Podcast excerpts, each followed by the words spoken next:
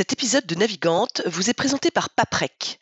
Depuis plus de 20 ans, le leader du recyclage et producteur d'énergie verte est un fidèle partenaire de la voile et a soutenu de nombreux marins, comme Jean-Pierre Dick hier et Johan Richaume aujourd'hui. En 2023, Paprec a été plus loin en donnant son nom à la Transat Concarneau-Saint-Barthélemy, rebaptisée la Transat Paprec. Une épreuve qui marque l'histoire de la course au large, puisque son nouveau sponsor l'a voulu mixte, une grande première.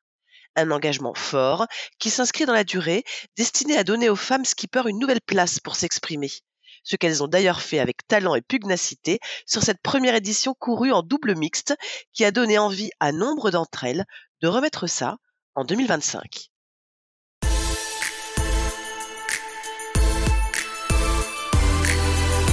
Bonjour à tous, bienvenue dans Navigante, le podcast dédié aux femmes de la course au large et de la régate, celles sous les feux des projecteurs, celles de l'ombre aussi, à ces femmes compétitrices, déterminées, qui mènent parfois mille vies en une. Elles vont vous raconter leur parcours, leur bonheur, leurs cicatrices, leur place dans le monde de la voile. Elles vont nous dire ce qui les anime encore et toujours. On va partir à la rencontre de ces navigantes très inspirantes. Navigante est produit par Tip Shaft, le média des professionnels et des passionnés de voile de compétition. Tip Shaft, ce sont deux newsletters hebdomadaires en français et en anglais, des podcasts, des événements, des formations, un studio de production de contenu, ainsi qu'une plateforme de vidéos à la demande et un festival du film que vous pouvez retrouver sur tipenshaft.com. Je suis Hélène Cougoul et vous écoutez Navigante. Avant de commencer cet épisode, un petit mot pour vous rappeler que l'édition 2024 du Sailors Film Festival débute lundi 17 janvier à Lorient avant de partir en tournée dans 24 villes en France. Au programme, des films inédits et exclusifs et sur certaines dates, les marins sur scène. Infos et réservations sur sailorsfilmfestival.com. Disons qu'elle fait partie d'une lignée de régatiers de père en fille, de frère en sœur, d'oncle en nièce, de cousin en cousine. Bref, la voile, les bateaux à plusieurs coques, les bateaux qui vont vite, c'est presque dans son ADN. Son histoire, elle commence à l'écrire très jeune, à 7 ans, au large de Quiberon, là où Loya tient ferme les dunes blanches de la presqu'île, son fief, celui de sa famille. Barreuse, puis équipière, elle sent que c'est son truc, et elle mord dedans. À 18 ans, comme pour marquer un passage, après un titre de vice-championne d'Europe, elle devient vice-championne du monde de NACRA 17 avec le Rochelet Clément Martineau sur le lac de Garde. Un deuxième sacre dans la famille, six ans après celui de son grand frère Tim. Et elle cavale, elle croque dans tout ce qu'elle peut, s'essaye à plusieurs supports, notamment les bateaux qui volent, parce qu'elle le sait bien, c'est là-dessus que ça va se passer. 69F, ETF 26, elle engrange de l'expérience, plein l'année 2023 s'est terminée comme elle avait commencé, par des victoires. En janvier, il y a un an, sur la Martinique Catared avec Pierre-Yves Durand, et en novembre dernier, dans la Youth Falling Gold Cup en 69F à Barcelone.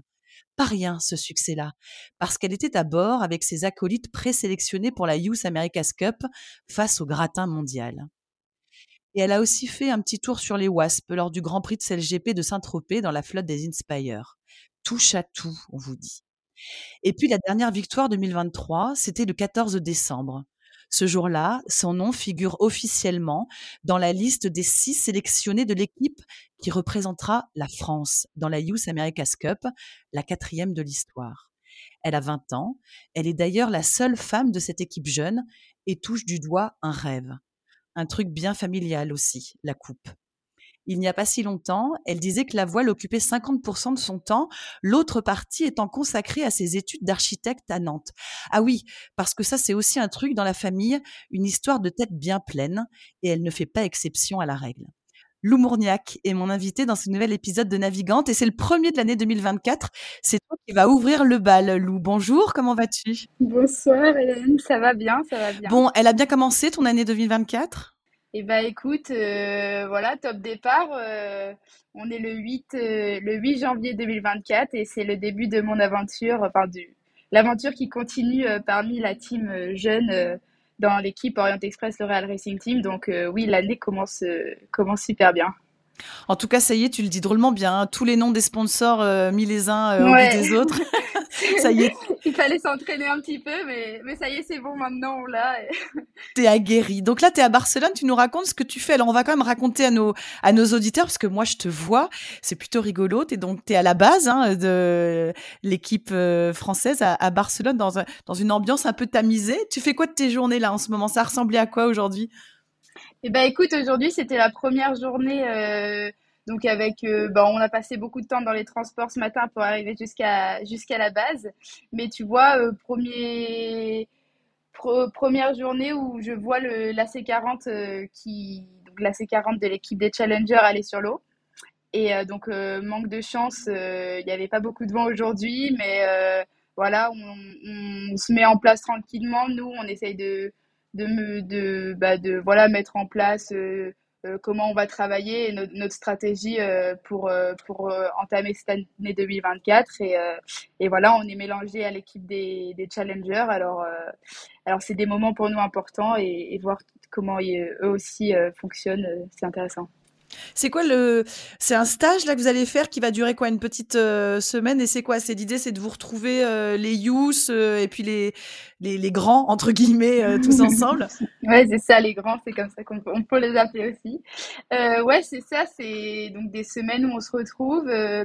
et donc après, chaque semaine, on, va essayer de progresser un peu plus. donc là, on commence par des par de l'observation et par euh, de l'analyse vidéo et aussi euh, bah voilà nous on est aux prémices euh, de cette voile qu'on connaît pas trop la voile un peu plus ingénieur avec aussi de l'analyse de performance tout ça. Donc on, on, rentre doucement dans le guide du sujet on est ultra bien accompagné on découvre tous les aspects d'une équipe de la Coupe de l'América et, donc voilà on, on commence tranquille et puis crescendo on on avancera dans les différentes étapes euh, du processus.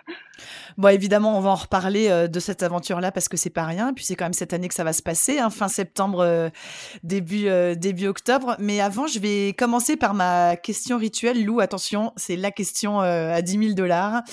Si je te dis les femmes et la voile, la place des femmes dans la voile, tu me réponds quoi?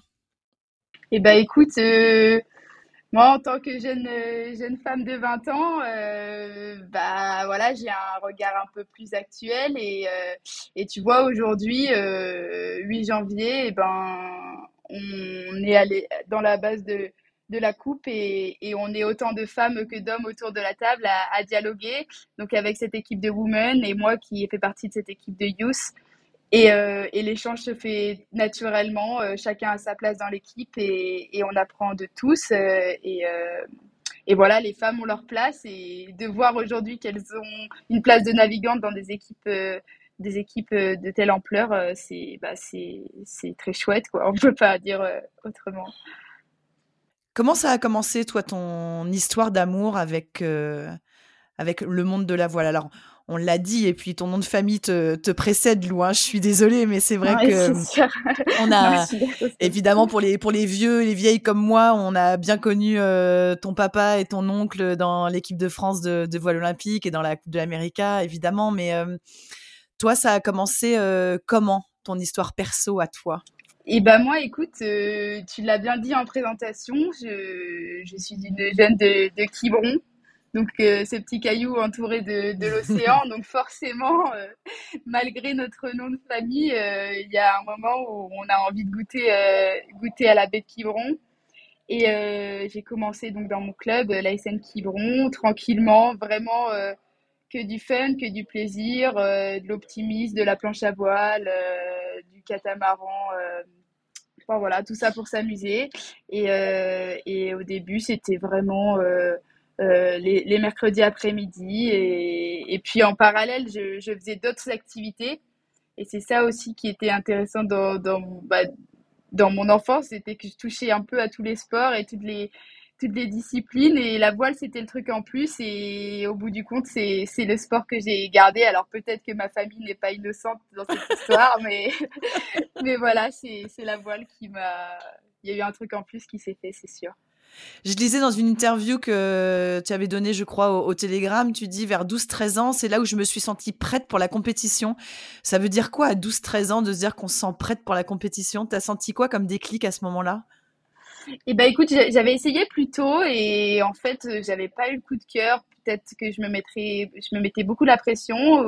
voilà, en tout cas, c'est sorti de ma tête un peu la compétition. Et puis, et puis je sais pas, j'ai à 12-13 ans, on m'a proposé le support OpenVic et et en fait, j'avais trop trop envie d'aller d'aller ouais, genre juste découvrir ce monde de la compétition et et voilà, et après, je m'y suis mise et forcément, on y prend vite goût. Euh, je crois que j'ai un peu ça aussi euh, en moi, c'est le fait de me challenger et aussi euh, d'aller d'aller challenger les, les, autres à côté. Donc, ouais, j'ai voilà le déclic, quoi. Et puis de là, j'ai pas arrêté de, de faire des, des régates. On parlait de, de, ta famille, de ton papa Jean-Christophe, de ton oncle euh, Philippe Mourniac, de ton frère euh, Tim, de ton cousin Bruno. Mmh. la liste était infinie. Euh, c'est voilà la, la, mer, la voile, la, la compétition, c'est quelque chose qui est qui est très prégnant depuis toujours dans la famille. C'est votre papa à toi et Tim et à toi en particulier vous a poussé C'était un peu un passage obligé C'est quoi les, réunions familiales chez et les bah, Eh bah non, pas du tout, justement. On, nous pose souvent la question. Euh, chez les Mourniac, et, justement, tu parlais de Bruno et Philippe aussi, quand on se retrouve, et bah, ça parle pas tant de voile que ça, mais après, c'est sûr qu'on est baigné dedans. C'est bah voilà, c'est une enfance aussi où on a notre papa qui part à droite à gauche et, et qui vit de, de, de, sa passion. Donc euh, forcément, c'est indirectement une sorte de modèle. Et, euh, et puis euh, après, ben, forcément, on a tous... Ben, on s'est tous mis à la compète. Donc dans les discussions, euh, ça parle, ça parle voile euh, sans vouloir forcément parler voile à un moment donné au milieu du repas. Et, voilà. Et donc, euh, donc c'est notre, oui, c'est sûr, c'est notre vie. c'est, voilà, c'est, ancré en nous, c'est sûr. Mais après, ben, on nous a pas mis la pression d'aimer forcément ce sport et juste, on prend, voilà, on, on prend autant de plaisir sur d'autres activités, mais c'est la voile qu'on finit par choisir au bout du compte. Est-ce que ça peut être un peu lourd aussi de temps en temps de s'appeler Mourniac justement et quand on fait du bateau? Bah, ça, peut-être très jeune ou tu voilà, je te, parlais d'une espèce de pression au début, de forcément euh, vouloir faire tout de suite aussi bien, ou une pression extérieure qu'on te met sans, ou que tu te mets tout seul sans, sans, voilà, sans vouloir. Et, euh, et en fait, petit à petit, et quand aussi toi tu réussis à faire des résultats, bah tu vois que tu es capable et que tu as aussi envie d'écrire ton nom et ton prénom, en l'occurrence, dans, dans, dans l'histoire de la famille et de rajouter des palmarès. Et, et en tout cas, avec euh, bah, mon frère qui, qui, participe à une préparation olympique. Euh, bah, en Accra 17. voilà, en Accra 17. Pour la famille, c'est des, des, sacrifices et. et euh, et donc moi je, le suis dans tout ce qu'il fait et forcément c'en est, est une force parce que, parce que je suis fière de, de, de ce qu'il accomplit, de tout, tout le travail qu'il fournit et donc, euh, donc voilà, c'est, pour moi c'est vraiment un atout d'avoir, euh, d'avoir mon frère et mon papa et, et le reste de la famille qui, qui, qui, me soutiennent et que je soutiens aussi autant. Donc euh, voilà. T'as l'impression de faire des sacrifices? J'entendais que tu, tu, parlais de ce mot-là qui revient, c'est vrai, souvent quand même hein, dans la bouche des athlètes de haut niveau. Est-ce que, est que toi, tu as l'impression d'en faire? Bah, non, je crois pas. Enfin. Sacrifice, euh, je, je trouve que c'est. Oui, c'est vrai, je le dis, mais c'est un mot que je trouve assez dur dans le sens où bah, j'ai sacrifié, mais c'était des choix. Enfin, je veux dire, euh, mon enfance, euh, on va s'entraîner et donc on passe peut-être moins de temps avec les copains. Tout ça, ça peut être une forme de sacrifice. Mais au bout du compte, c'est des choix et des choix que je regrette pas du tout. Pareil au niveau des études, euh, euh c'est pas c'est pas des sacrifices. Euh, je sais pas si tu m'entends encore. Si si, très bien. Euh, c'est pas des sacrifices, mais c'est plus aller voir autre chose et mettre les priorités quand il le faut. Et voilà, et moi je sais que ben, euh, faut que j'ai plusieurs choses pour me tenir et, et que je fasse euh, de temps en temps des sacrifices, entre guillemets, voilà. Ça veut dire quoi Faut que j'ai plusieurs choses pour me tenir? Euh, bah, tu, ça aussi, quand on est à l'école, l'école au collège, au lycée, bah forcément, on a envie de passer tout notre temps sur l'eau. Mais c'est petit à petit, quand on arrive aux études, aux études supérieures, enfin, en tout cas, je parle pour moi, que ben, j'ai pris conscience que les deux mondes pouvaient m'être m'être bénéfiques et, et que bah, les, les deux mondes me tiennent en quelque sorte. Euh, voilà, couper du rythme des études et à l'inverse, couper du rythme de la voile. Euh, bah, c'est des sortes de ressources et en même temps, euh, bah, j'apprends dans les deux et j'essaye de rendre les deux mondes complémentaires. Et tu y arrives facilement? Eh ben, quand on veut, on peut. Donc pour l'instant, ça va.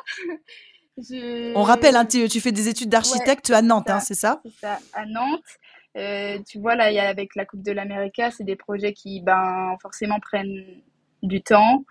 Et, euh, et donc là, on, on, met les priorités plutôt sur des projets comme ça. Euh, mais, euh, mais bon, l'école, on enfin, j'oublie pas ce que c'est et je, je, je, compte y retourner pour, pour terminer les choses. Mais, mais voilà, c'est non, je, je gère, je gère, j'essaye de gérer au mieux en tout cas. J'essaye, c'est le mot.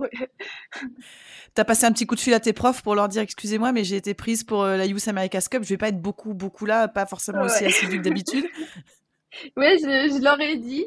Je leur ai dit, tu vois, aujourd'hui, c'était mes partiels. Alors, il fallait la bonne excuse de dire que c'était la Coupe de l'Amérique quand même. Et, euh, et, non, bah forcément, ils sont, ils sont super fiers et, ils, suivent, ils suivent de loin, mais ils, suivent en tout cas. Bon, on va revenir sur euh, euh, ton parcours, Lou, on l'a dit en, en, présentation. Alors, tu as été barreuse au début et puis après, tu es devenue équipière. Euh, pourquoi ce changement-là? Euh, oui, alors d'ailleurs en présentation, j'ai été championne du monde de NACRA 15. Je sais pas, tu, avais dit vice-championne du monde, je crois. Vice-championne d'Europe et championne du monde. Ouais, c'est ça, exactement, de NACRA. Et donc euh, ce titre de championne du monde, je l'ai fait en tant qu'équipière. et donc pourquoi j'ai changé? Ben j'adorais barrer et en fait je me suis c'est comme ce que je te disais tout à l'heure avec euh, avec l'architecture. J'ai envie d'avoir euh, d'avoir plein d'expériences et de, de connaître plein de choses pour euh, être plus complète. Et, et j'avais envie d'essayer de d'équiper. En plus j'avais j'ai eu l'opportunité de bah, d'aller avec Clément Martineau que tu as cité tout à l'heure qui était un très bon barreur et voilà, et j'ai senti le projet solide. Euh, et j'ai senti aussi qu'on pouvait aller loin et je crois que j'ai pas fait d'erreur et aujourd'hui je regrette pas du tout parce que c'est plus des postes d'équipier euh, dont je suis euh, plus où, où j'ai plus de place et, et, mon vécu de barreur n'est pas aussi innocent à ce que j'arrive à faire en tant qu'équipière et, et, voilà et donc donc Aujourd'hui, je suis plus équipière, mais j'oublie pas ce que j'étais au tout début et, les deux fonctionnent euh, ensemble, comme je l'ai dit. On peut, on peut y revenir sur ce titre de, de championne du monde de, de NACRA 15. euh, ça fait quoi d'être championne du monde de NACRA 15 à 18 ans? Bah, c'est. En fait, sur le moment, tu réalises pas trop, trop, j'avoue. Tu. Bah, forcément, content, euh, tu sautes dans les bras de tout le monde, et puis c'est qu'après coup, tu te poses et tu te dis, waouh, quand même, euh, c'est euh, c'est c'est la finalité d'un de ta jeunesse de sportif, parce que ça reste un, un support jeune. Donc, oui, on rappelle, hein, le NACRA 15, on va dire que c'est une chambre de potentiellement le NACRA 17 après pour les faire les Jeux Olympiques. Ouais, le, le, ouais, exactement. Donc c'est bien terminé carrière de, très jeune voileux et, euh, et d'avoir réussi à le faire euh, voilà, en tant que, bah, que, que, que, jeune femme, euh, gagner un mondial sur un support comme ça, support mixte, bah, c'est vraiment c'est une consécration quoi. Donc voilà T'as un moment, as un moment, euh, un moment qui te reste en, tête. C'était il y a pas si longtemps, hein, c'était en, 2022. Il y a un moment qui restera euh, gravé, une, une manche. Euh, est-ce qu'il y, y, a quelque chose qui, qui sera toujours là dans ton esprit? Ouais, bah il y, a plusieurs manches, j'avoue. il y a plusieurs instants, des prises de décision sur des moments où, je sais pas, on a eu des élans de, en fait, les étoiles se sont alignées et en même temps, nous, on était en, du coup, en, enfin, on était ensemble avec euh, avec mon équipier. Ça, c'est forcément, c'était très fort parce que, bah, au final, on s'est dit, euh, waouh, bah, on a réussi à faire ce qu'on a fait et ça s'est joué à rien parce qu'on a eu aussi, aussi des, des, très mauvais moments. Mais ces petits petits élans d'étincelle, bah, ont fait que on a fait la, la différence au final. Après, bah. Euh, c'est sûr que quand tu montes sur le podium, euh, tu ressens toujours quelque chose euh, d'unique et, et euh, je sais pas. Après, il y a oui aussi des moments où en pleine manche, tu es un peu moins bien placé et, et en fait, je me souviens m'être dit à plusieurs reprises, là, il faut tout donner maintenant parce que bah, ce que je te disais, c'est la fin d'une aventure en jeune et c'était sans doute une de mes dernières compétitions en Accra et tous les efforts qu'on a donnés quand on, enfin, avant en entraînement, bah, et je me suis dit, c'est, c'est maintenant qu'il faut tout lâcher, quoi, tu vois. Donc, euh, ouais, c'est des petits instants comme ça euh, pendant la régate. T'as appris, quoi, as appris quoi sur toi de ce titre? Il t'a appris quoi sur quoi? Sur toi, pardon. Sur moi? Bah, ouais. Ah, sur moi, je sais pas. J'aurais dit qu'il m'a appris à gagner parce que c'est pas un truc que je faisais beaucoup avant. Euh, c'est donc je peux pas dire que maintenant je sais gagner, mais j'ai mis en place euh, une routine un peu de, de comment arriver à faire euh, arriver au top du résultat. Et sur moi, bah, déjà que j'en suis capable, ça c'est c'est sûr. Euh, en termes de confiance, ça fait toujours plaisir de ramener un titre de champion du monde et et que bah voilà, je pense que j'étais aussi dans une concentration. Enfin, je, me suis mis en tout cas euh, un seul objectif euh, au enfin, quand je suis partie et que j'ai pris le j'ai pris l'avion pour euh, pour le lac de Garde et, et j'ai j'ai enfin on a réussi à, accomplir ce qu'on avait ce avait en tête et ça bah j'étais très fière de de, de l'avoir fait quoi et sur moi voilà c'est c'est vraiment juste de enfin une prise de conscience qu'on est capable d'y arriver, surtout. Ça a réagi comment euh, à la maison? Bah, c'était c'était quelque chose de particulier. Bah, j'étais pas avec eux directement et je les ai eus par, téléphone. Et bah, il y avait beaucoup d'émotions. Euh, mon frère avait eu un titre de champion du monde en 2016 aussi. Euh, et je crois que de toute la famille, c'était celui qui était le plus en, folie. Euh, ouais, c'était, c'était, c'était, ouais, c'est ça. tout le monde était content et, et c'était un bon moment euh, d'émotion, c'est sûr. Vous partagez à quel point avec ton frère Tim? On partage, pardon. Vous partagez à quel point tous les deux euh, en tant que frères et sœurs, en tant que régatiers de haut niveau euh, tous les deux? Ben. Sur le, monde de la voile, ben c'est sûr qu'on on échange beaucoup. Lui, il m'apprend de, de, de, son expérience et, moi, c'est sûr que j'arrive toujours un peu euh, derrière ses pas. Donc, pour moi, c'est un exemple. Et, mais après, c'est vrai qu'on partage aussi beaucoup de moments autres que la voile. Et, euh, et c'est aussi ça qui fait que ben, on se détache de notre activité et par contre, on montre à l'autre ce que ce qu'on est ce qu'on est capable. Enfin, je veux dire, euh, voilà, que ce soit sur le plan scolaire ou bien euh, sur dans d'autres activités, on se tire vers le haut, quoi. Donc voilà, on partage plein de moments, beaucoup d'instants à écouter de la musique tous les deux aussi. Et voilà, c'est des moments comme ça euh, que j'ai avec mon frère surtout. Qu'est-ce qui te grise le plus quand tu es euh, sur l'eau, euh, Lou? Qui me grise, qui me met en colère? Non, non, non, qui te, qui te transporte, qui te ah plaît le plus? Oui, j'ai des expressions de vieille un peu parfois, je suis désolée. Il n'y a pas de souci. Et bah, la vitesse, je crois que c'est. c'est ouais, j'ai j'ai quand même un parcours euh, de voile avec des bateaux euh, qui fonctionnent beaucoup à la sensation, où, où justement ce facteur de vitesse est très important, euh, le multicoque, les bateaux volants. Donc c'est ça que, que, que j'aime le plus, ouais, je crois. C'est vraiment, je suis beaucoup dans le, dans, dans le feeling, dans, dans la sensation et donc c'est ça surtout, je pense. Petite euh, question subsidiaire, puisque tu en as parlé euh, tout à l'heure, puis on, en a parlé aussi. Tu parlais de tes études d'architecte à Nantes.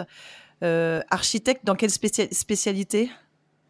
Et eh bah, donc je suis à l'ENSA, c'est les écoles nationales supérieures d'architecture. Donc il y en a une vingtaine en France. Moi, je suis dans celle de Nantes. Et donc c'est une formation qui, bah, qui forme des jeunes architectes dans le bâtiment et euh, qui permet après euh, en master des spécialisations, que ce soit euh, en urbanisme ou, ou après sur du long terme de la scénographie, de l'architecture navale. Et donc moi aujourd'hui je suis dans, le, dans la phase de, de licence, donc sur du bâtiment. on travaille aussi beaucoup sur l'espace public et voilà, c'est assez général, mais c'est très axé architecture bâtiment, justement. Tu euh, expliquais très bien tout à l'heure le fait que d'avoir et la voile d'un côté et les études de l'autre, c'était euh, deux choses qui te, qui te portaient, euh, qui te soutenaient, qui te nourrissaient. c'était important, ceci dit, pour toi de, de vraiment faire des études et de, pas, et de, de, ne pas avoir que la voile et de te lancer complètement là-dedans? Ouais, bah déjà à titre personnel de continuer à se former et aussi de savoir qu'on construit quelque chose à côté, c'est une forme de, c'est assez rassurant en quelque sorte. Euh, après, j'avais pas conscience au moment où je me suis lancée dans les études de tout ce que ça allait pouvoir m'apporter à ce moment-là. Et, euh, et voilà, et l'architecture, ben, euh, je, tous les jours, je note euh, plein de choses qui peuvent me servir dans mon sport, mais à contresens, c'est aussi euh, eh ben, euh, des études où on peut beaucoup s'exprimer sur le plan créatif et, euh, exprimer aussi ce qu'on a au fond de nous. Et en tant que, que voileuse, et je te disais, je suis beaucoup dans les sensations, etc. Et ça, ça se ressent aussi dans ce que je fais, dans ce que je propose à l'école. Donc, donc voilà. Ça se complète bien en fait. Oui, complètement, oui. Puis toute la dimension euh, travail en équipe, tu vois. C'est bah, sûr que les projets d'architecture, euh, eh ben, il faut partager des idées euh, et, et, ce que tu as au fond de toi avec le groupe. Et on en a moins conscience quand on est, en, quand on est dans le monde de la voile. Mais c'est sûr que bah, tout ça, ça m'a appris aussi à fonctionner avec un collectif. Et aujourd'hui, d'être dans une équipe de la coupe et dans une équipe où on est, si jeune, euh, ben, je sais que je vais, oser m'exprimer et, et, euh, partager et, j'ai conscience que la communication va pouvoir, euh, apporter à, tout le monde. Donc voilà, les, les deux sont complémentaires. les deux sont complémentaires. Alors écoute, on tourne un peu autour du pot depuis tout à l'heure, mais on va en parler franchement hein, de cette Youth America's Cup quand même parce que ça, c'est une sacrée, euh, c'est chance, mais chance, c'est pas le bon mot d'ailleurs, euh, puisque ça se gagne sa place dans une équipe comme ça. Alors, on va rappeler, il y a eu des sélections d'abord, euh, bah, à Quiberon justement. il y a eu des sélections notamment pour les women, pour les youth. d'abord, question toute bête. Qu'est-ce que, comment tu t'es dit, bah tiens, je vais postuler? Alors, bah, le processus de sélection, euh, il s'est fait, entre guillemets, c'était plutôt eux qui sont venus nous... nous c'est eux qui nous ont contactés euh, au premier abord. Et puis ensuite, on a envoyé nos dossiers. Euh, et bah, moi, c'est vrai que j'étais dans une démarche de bateau volant, où j'étais sur des circuits comme le 69F, le TF26 également. Et bah, un projet comme la Coupe, c'est un peu la concrétisation de, de tous ces projets-là que, que j'avais à côté. Et, euh, et puis, ben, euh, voilà, c'est la Coupe de l'Amérique. Bah, on en parle depuis que je suis toute petite. Mon frère a fait partie de, et mon cousin également de, de, la première équipe. Donc, mon frère était aussi, ouais, c'est ça, en, sélection, euh, avait vécu la sélection de, de la, la, précédente Youth America's Cup. Et euh, donc j'avais conscience de, de ce que représentait un projet comme ça, donc j'ai pas hésité une seconde. et d'autant plus que je me suis donnée à fond dans ce processus de sélection. Et voilà, on est, on est en sélection depuis mai dernier. Et on a eu les résultats, comme tu l'as dit tout à l'heure, euh, le 14 décembre. Donc euh, ouais, c'était long et intense et c'est donné jusqu'au bout quoi. Donc euh, voilà. Ça s'est passé comment euh, ce... Alors, le 14 décembre, euh, c'est là où, le grand public a su hein, euh, les listes et pour la Woman et pour la Youth America's Cup. Toi, tu l'as su comment? Ça s'est passé Raconte-nous, comme ah, si on était une petite souris avec toi, ce, fameux jour-là où tu as su que tu étais sélectionnée. Eh ben, écoute, on l'a pas su longtemps avant, avant le grand public, comme tu dis. On... Donc, pendant la, la journée, tout le comité de sélection donc euh, qui était composé euh, des, à la fois des gens de, Team France, euh, des gens de la fédération et bien sûr des gens de la Team Orient Express. donc voilà, ils nous ont contactés les uns après les autres. ils nous ont simplement dit qu'on était pris ou, pas et, et, on ne connaissait pas à ce moment-là l'équipe. Et c'est qu'après qu'on a été, comme vous, au courant de, cette liste. Et, voilà, et quand on voit son nom dedans et sa photo, bah, c'est, ça fait plaisir. Donc, euh, donc voilà. T'étais où à ce moment-là? Et ben, J'étais à l'école, je terminais. C'était marrant en plus parce que j'avais un rendu de projet ce jour-là. Et donc, un rendu de projet en école d'archi, c'est un peu aussi un moment de, de stress et, la fin de quelque chose. Et au moment où ils disent merci, les jurys disent merci, vous pouvez retourner vous asseoir. Je vois mon téléphone sonner et là, je m'échappe. Et j'attendais cet appel depuis, bah, depuis le, matin. Je l'ai eu en milieu d'après-midi. Donc voilà, je te laisse imaginer tout le début de journée euh, à attendre à la fois le rendu de projet et puis voir l'appel de la coupe. Bien sûr que c'était une journée vraiment particulière et pour le coup vraiment riche en émotions. J'avais, bah forcément, on, on a envie d'être pris, euh, on sent ou pas si on, a nos chances de faire partie de l'équipe. Euh, mais tant qu'on n'a pas la, réponse, euh, bah, voilà, on peut, on sait pas en fait. Et du coup, on, attend cet appel et voilà. C'est magique cette journée que tu viens de nous raconter quand même. J'imagine que tu vas t'en souvenir très très très longtemps. Ah celle-là, elle était incroyable. Vrai et alors, je sais que c'est difficile de parler de soi et puis tu euh, t'es pas dans la tête des sélectionneurs, mais hum, tu dirais que tu l'as faite comment ta place? Parce qu'on rappelle, hein, c'est vrai que vous êtes euh, six sélectionnés hein, dans l'équipe de la Youth, mais tu es la seule jeune femme. Mm tu dirais que tu l'as faite comment? Est-ce que, euh, alors il y a eu les sélections, c'est vrai. Est-ce qu'il y a cette victoire dans la Youth euh, Falling Gold Cup qui euh, a joué? Alors il y a eu la super finale hein, à Barcelone où, mm.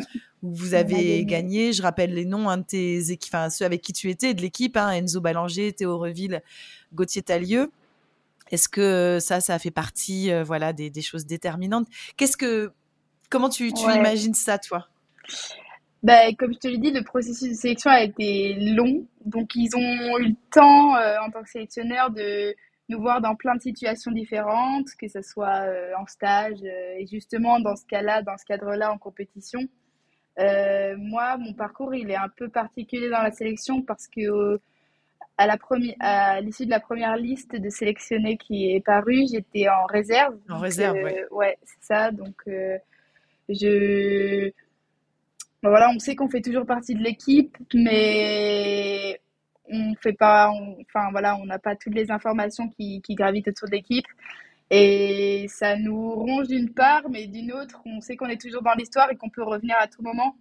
Donc je sais pas si ça, au fond de nous, ça nous motive d'autant plus. Mais euh, c'est vrai que le jour où ils m'ont recontacté pour, euh, pour venir, euh, pour, ben, pour participer d'abord à l'acte 3 à Barcelone, que j'ai qu'on a fait avec euh, Clément Cron. Et, euh, et donc après euh, par la suite la, grande finale ben là bien sûr j'avais envie de faire le meilleur dans chaque compétition mais je savais que ça allait être un point déterminant pour, pour, pour, pour, moi et pour la sélection. Et après ben je pense que une équipe de la coupe c'est aussi ben, c'est ça c'est une, une, team et voir comment on fonctionne avec avec les autres équipiers euh, donc oui, moi je suis la seule fille, euh, comme tu l'as dit. Mais j'ai fait ma place surtout en tant que navigante. Et, et puis voilà, le, le, le, la bonne entente qui, qui, et la magie qui, qui, a opéré euh, sur ce, cet équipage de la grande finale, ben, euh, ça s'est ressenti, je pense. Et du coup, c'était peut-être sans doute pour les sélectionneurs une évidence qu'on continue de fonctionner ensemble euh, jusqu'au bout. Quoi. Donc voilà. Et ça va, ta place dans les meetings et, et autres, il n'y a pas de problème. Maintenant, tu t'imposes facilement? Ouais, ça, il n'y a pas de problème. Bah, tu Ouais, Dit-elle avec un grand sourire, j'adore. j'ai une carrière de, de, bah, de voileuse qui a beaucoup fait avec les. Enfin, beaucoup fait. Beaucoup navigué avec les garçons en mixte quand même. Beaucoup navigué en mixte avec les garçons. Euh, donc, euh, ouais, c'est, c'est, c'est du quasi naturel, voire du complètement naturel. Et, euh, et donc, donc, non, voilà, c'est ça, ça va, ça se passe bien. ils sont très bienveillants, mais malgré qu'il n'y ait pas. Enfin, ouais voilà, c'est une équipe comme une autre, hein, je crois. que c'est tout naturel, en fait, c'est ça que tu dis. c'est ça, ouais, vraiment, il y a, ouais, c'est ouais, ça, naturel. Euh, soit une fille ou pas, ça n'a pas, ça, ça, ça, ne joue pas beaucoup dans, dans le collectif, euh, en tout cas. Ça va ressembler à quoi les prochains mois, euh, Lou, pour toi? Alors, donc là, c'est notre première semaine ici à Barcelone. Euh, on commence à parler de, du coup de ce que je te disais du processus de comment on va, enfin comment ça va se mettre en place et, et euh, comment on va se préparer au mieux. Donc on est en train de voir une, planification. Euh, c'est sûr que la coupe ça va me prendre beaucoup de temps. moi j'ai aussi envie de de me mettre à 100% dans ce projet. voilà, en parallèle j'ai toujours l'école, mais l'école je peux je peux je peux diminuer le rythme en quelque sorte. Euh, donc voilà, je vais, euh, bah, je vais faire des choix, pas des sacrifices, mais des choix de, de, de, mettre un peu plus, de passer un peu plus de temps sur la coupe. Et, euh, et voilà, on va alterner les entraînements entre Quiberon et, euh, et la base ici à Barcelone. Et on va essayer de se préparer au mieux entre des navigations et aussi beaucoup de, de théorie et, et d'analyse, comme je te disais, sur les data, etc. À Quiberon, vous allez vous entraîner en 69F principalement? Alors euh, non, les 69F, on n'a pas la chance de les avoir à Quiberon. Ils sont, ils sont localisés à Barcelone.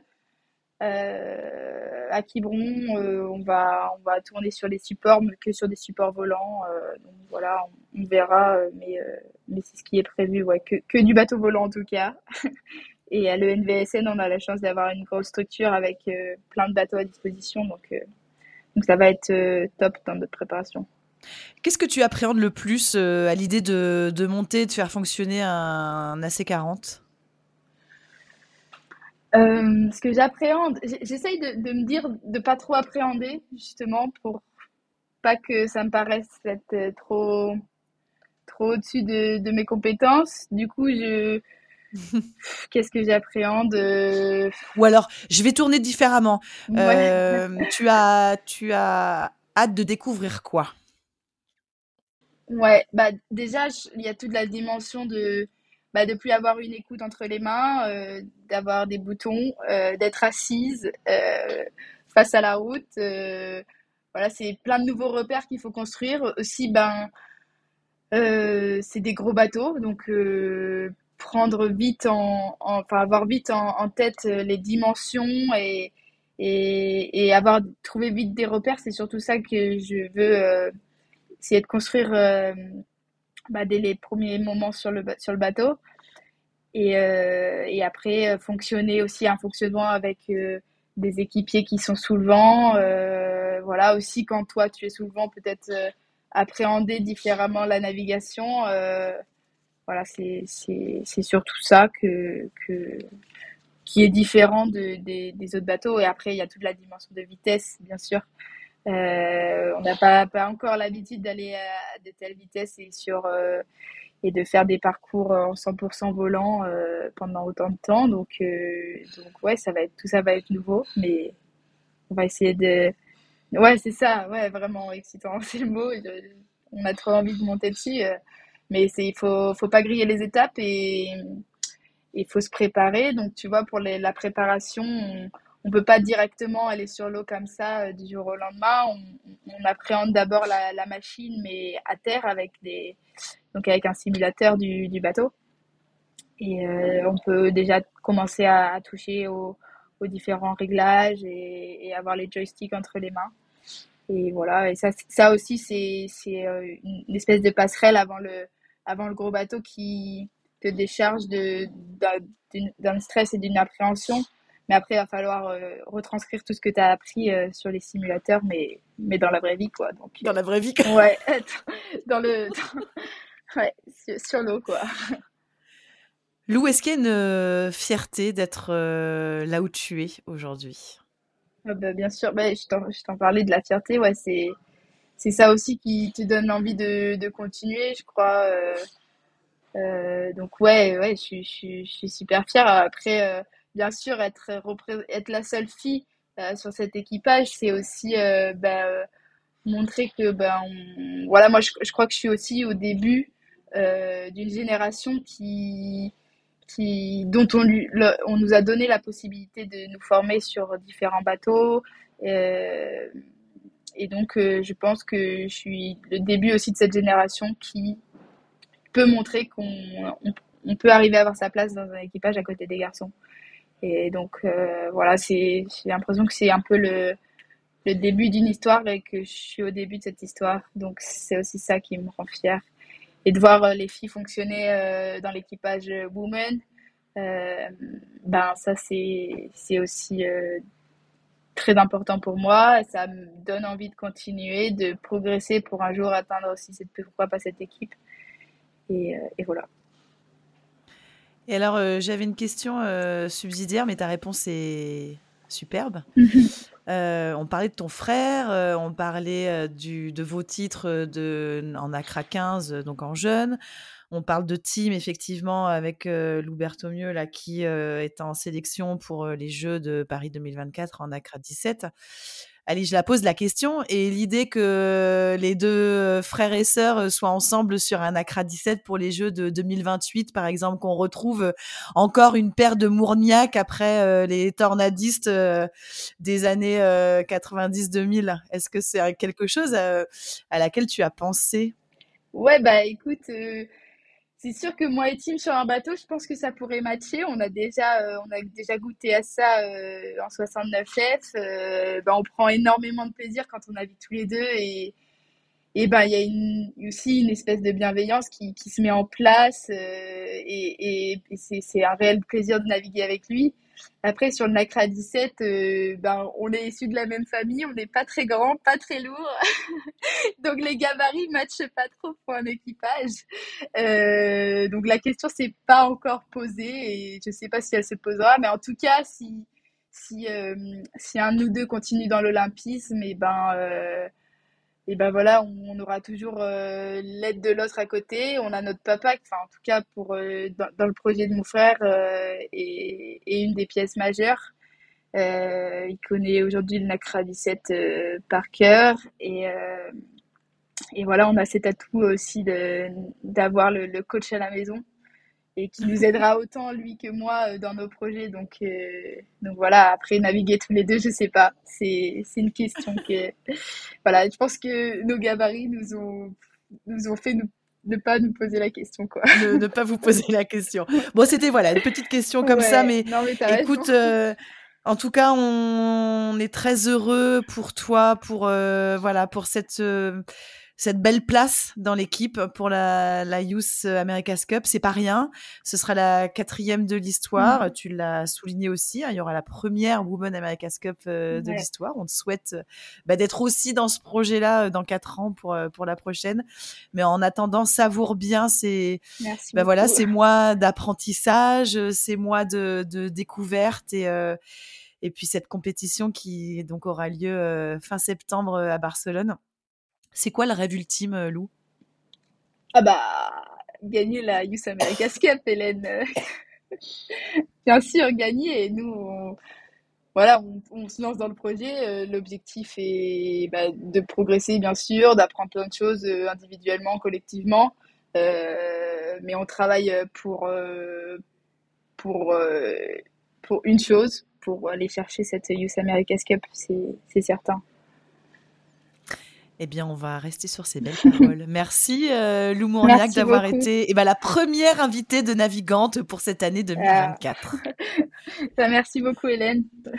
Merci et puis bah, profite bien de Barcelone et puis euh, voilà, profite, profite, profite. Merci encore. Merci. Bonne soirée. Bonne soirée.